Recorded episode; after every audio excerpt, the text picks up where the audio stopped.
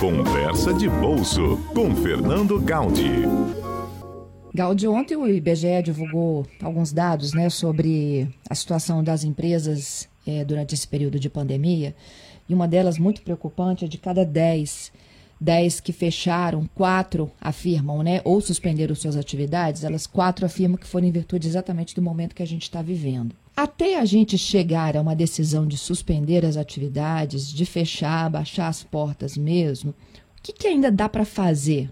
É, Fernanda, é, na verdade essa, esse, essa pesquisa do IBGE, uma pesquisa chamada Pulso Empresa, é, inclusive eles é, o IBGE vai divulgar isso de 15 em 15 dias até para a gente ter uma percepção de, do que de fato está, está acontecendo com as empresas no Brasil ante todo, todos esses impactos da, da pandemia. Né? E ela mostrou basicamente o que eu acho que muitos de nós já, já, já era possível que a gente percebesse na prática, né? Ou seja, quem foram as grandes empresas prejudicadas aí é, por causa da pandemia, foram as pequenas empresas, né? Então, é, um número impressionante foi divulgado ontem, que a pandemia ela levou ao fechamento de 522 mil empresas, né, 522 mil negócios, sendo que des, dessas que fecharam, 99,2% são consideradas pequenas empresas, que são aquelas empresas que têm até 49 funcionários, né?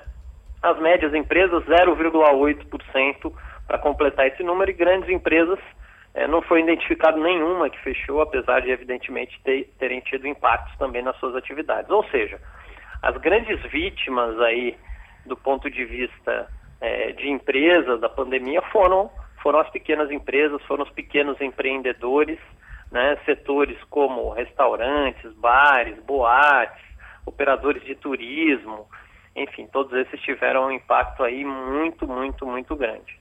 Eles têm é, menos é, fôlego, né? Por conta do tamanho. É, então, os principais é, é, pontos que, que levam a, essa, essa, esse problema né, porque teve uma queda abrupta de receita, né, então é, essas empresas precisaram em algum momento fechar as portas ou diminuir as atividades, principalmente é, empresas do setor de comércio né, e servi serviços. É, e aí, Fernanda, como, como normalmente pequenas empresas elas não têm aquela reserva de emergência, né, elas não têm um capital de giro, um, um capital de giro muito é, robusto, elas têm necessidade sempre de estar tá, é, gerando resultado para fazer o pagamento dos seus funcionários, para fazer o pagamento dos seus fornecedores, essas empresas passaram basicamente a ter muita dificuldade, né? Então a gente costuma dizer o seguinte, que no caso de empresa, caixa é o oxigênio das empresas, né? Então é, a empresa precisa ter caixa para continuar vivendo. E como teve uma restrição de venda, de receita, que é o que gera caixa para as empresas, é, muitas delas tiveram dificuldade. Né? E aí é, é, essa, essa falta de reserva e dificuldade no acesso de capital de giro, então muitos desses pequenos empresários tentaram conseguir empréstimos e tiveram muita dificuldade porque os bancos exigiam garantias e assim por diante. E aí, de fato, isso fez com que elas não conseguissem sobreviver. As empresas que so sobreviveram, Fernando, isso é, eu acho que é um outro fator importante que, que todo mundo que está nos ouvindo né, que é empreendedor, tem que levar em consideração, hum. todas essas empresas precisaram se adaptar e precisaram fazer investimentos, em, principalmente em tecnologia. Quem vendia é, no analógico teve que virar digital, teve que colocar sua loja online, teve que colocar, é, fazer divulgações online, é, é, é fazer é, sistemas de pagamento que fossem aceitos online, enfim. Então, tudo isso também demandou investimento.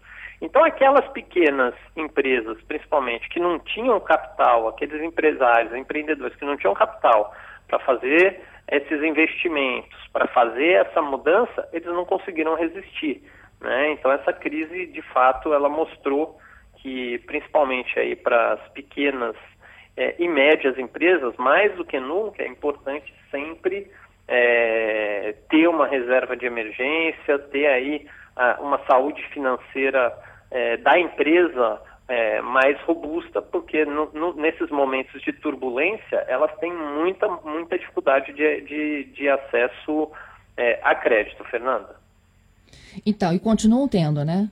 Então, elas continuam tendo, sim. Né? O, o, inicialmente o, o, foi feito um programa chamado Pronamp, né, do governo federal, justamente de crédito para as é, pequenas é, empresas, com faturamento até 4,8 milhões, mas esse programa acabou não decolando. Aí ontem, é, e só, só explicando um pouco melhor, ele acabou não decolando principalmente porque os bancos acabavam exigindo garantias para fazer os empréstimos. Aí esses empréstimos é, acabavam saindo. Aí ontem o governo editou uma, uma nova medida provisória nesse sentido, que é a medida provisória 992, focada também para capital de giro para as pequenas empresas. Então, é uma medida nova que foi tomada aí pelo governo, chamada é, capital de giro para preservação de empresas, e que ele vai é, é, facilitar que os bancos é, liberem créditos justamente para as pequenas e médias empresas. Então,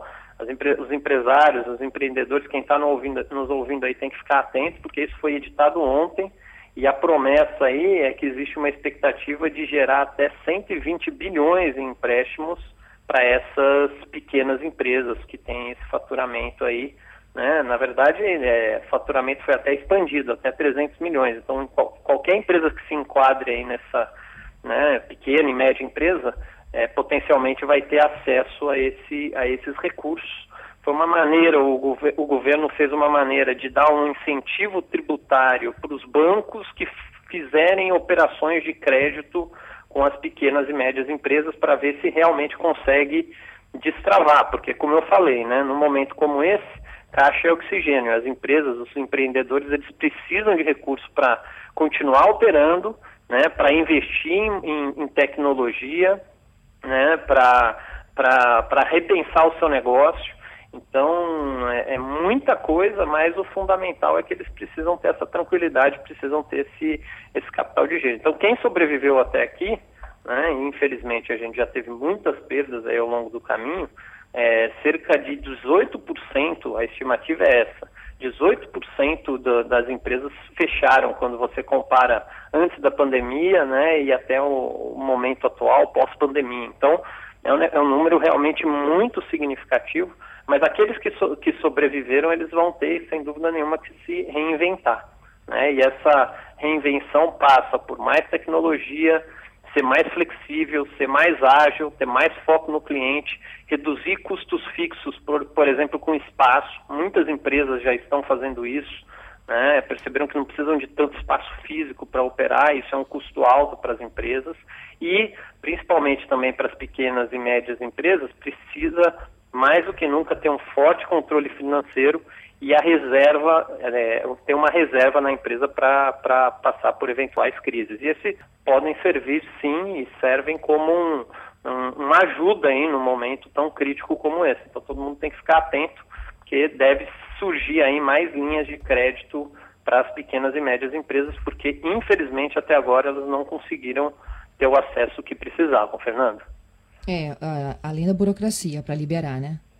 Não, a burocracia é um outro problema né, é, crítico no Brasil e a gente viu aí algumas situações né, que em diversos, em diversos desses programas acabaram ficando emperrados por causa da burocracia.